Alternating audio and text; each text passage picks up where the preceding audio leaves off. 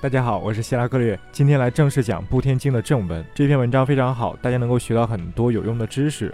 首先，日月虽为元首星，最嫌日月两同行。若是昼生为福利，设逢夜旦断无情。这里的意思是说，日月不要合相，最好不要在同宫。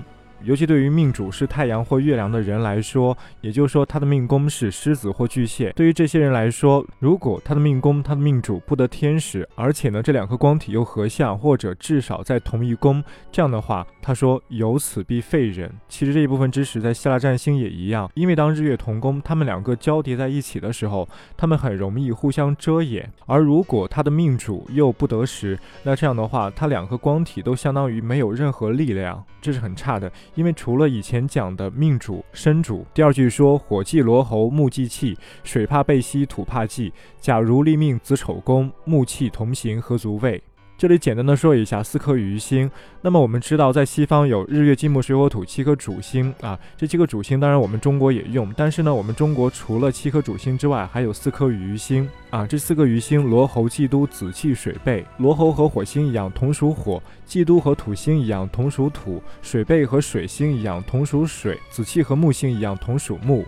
原本一共有五行，现在除了金之外有四行。这四行呢，分别有两颗星，而每种五行所拥有的两颗星，它们是分主次的。对于火来讲，火是主星，罗喉是克星，或者说是奴星，既有主客的关系，又有主奴的关系。《博天经》中这句话的意思是说，同五行的两颗星，它们互相之间彼此为战，所以呢，他才说。火忌罗侯，因为火和罗侯一个是主，一个是克。木忌气，木星和子气，它们也是同属于木啊。水怕背，水星和背星，它们也同属水。土星和基督同属土。因为同五行的两颗星之间有这种彼此相战的这样一种关系，所以呢，我们可以利用这个关系去判断一些星盘。比如我以前讲过，有木打宝瓶这种格局。假设一个星盘的格局它是围绕水瓶座构建起来的，那么如果这个时候在水瓶座上有一个木星或者有一个子气，那么这就是所谓的木打宝瓶。因为宝瓶座属土，现在有一颗木星落在了宝瓶座上，木来克这个土。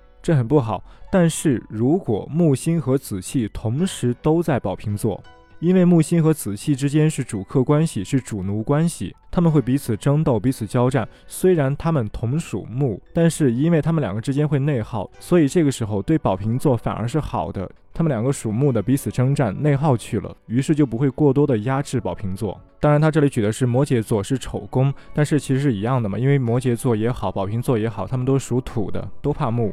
其他情况以此类推。好看下一句：土工作命现到卯，恩地官星喜两全，更有火罗临正合，骤然一发必滔天。如果一个命宫宝平或者命宫摩羯，那么当他的运线流年到卯的时候，他会非常的好，因为卯的主宰星是火星嘛。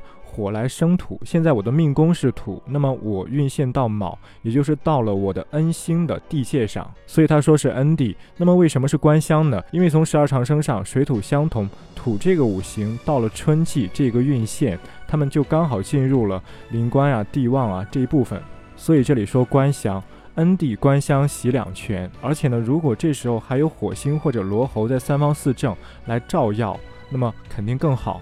如果这样的话，骤然一发必滔天，啊，好，下一句，水星为性爱流东，线路巡行最喜空，啊，这句话，这一整句话，大家只需要知道水星喜欢空王就可以了。当然，这里指的是在运线中，并不是说在本命盘中水星越空亡越好，不是这样。在本命盘中，水星空亡仍然代表它力量的减弱。如果在本命盘中有一颗状况非常好的水星，力量非常强大，那么这时候它在运线中又逢了空，水星刚好到了空地啊，这样就像把高原上的一个堰塞湖给疏通，疏通到了河道之中，能够流通起来。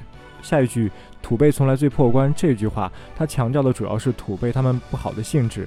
因为土背如果缝在一起的话，它所象征的是那种投机取巧，然后又很压抑，又很啊比较 low 的那种那种感觉的事物。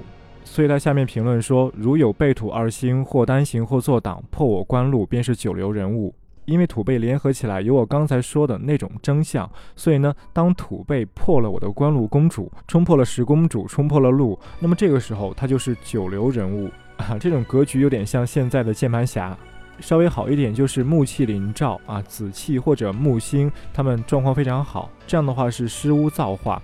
他会喜欢甚至精通术数啊。如果这个时候在格局中又加上了一些比较阳刚、比较烈性的神煞的话，那么这个人会骂神骂鬼，妄谈福祸。这句话很准，我看过不少啊，在玄学术数上可能有一点点造诣的人，他们有些人的性格在现实中很不好，说这个说那个，骂这个骂那个，有的时候呢想法过于天马行空。这一部分人他的星盘的确像这个文章所说的这样，土被破官禄，好一点的木星临照，然后呢可能还掺杂了很多烈性的阳刚的神煞。下一句，日生专取日木土，夜生却以火金月啊，这个很简单，就昼星与夜星嘛，得不得天时。最后一句，行陷虚防太岁冲，不能破克亦能凶，这个就是昨天讲的犯太岁，太岁当头立。因为昨天说过了，今天就不再重复了。好，今天就说到这儿，我们明天再见。